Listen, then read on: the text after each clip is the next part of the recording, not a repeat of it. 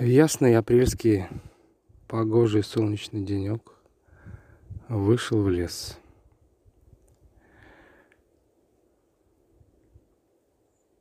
Скромная,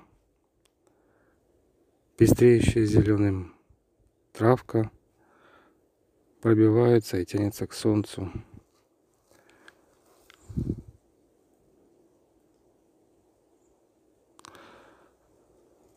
На холмиках лесных виднеется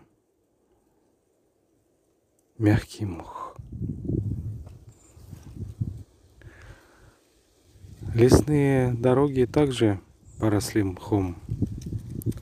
И вот на одной из опушек, на развилке дорог, так сильно захотелось прикоснуться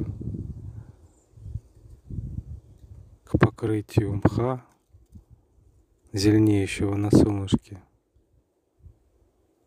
что я присел и сделал это. Протянул правую руку к земле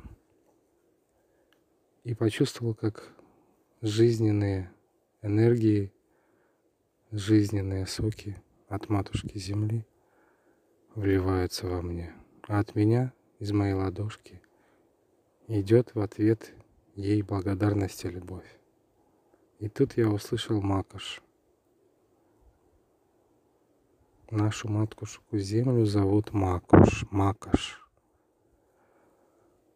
Первоисточник, первое солнце, центральное солнце — это род, источник. А земля, на которой мы живем, которая дает нам наши тела, и пищу на каждый день, это Макаш. Наши предки поклонялись. Вернее,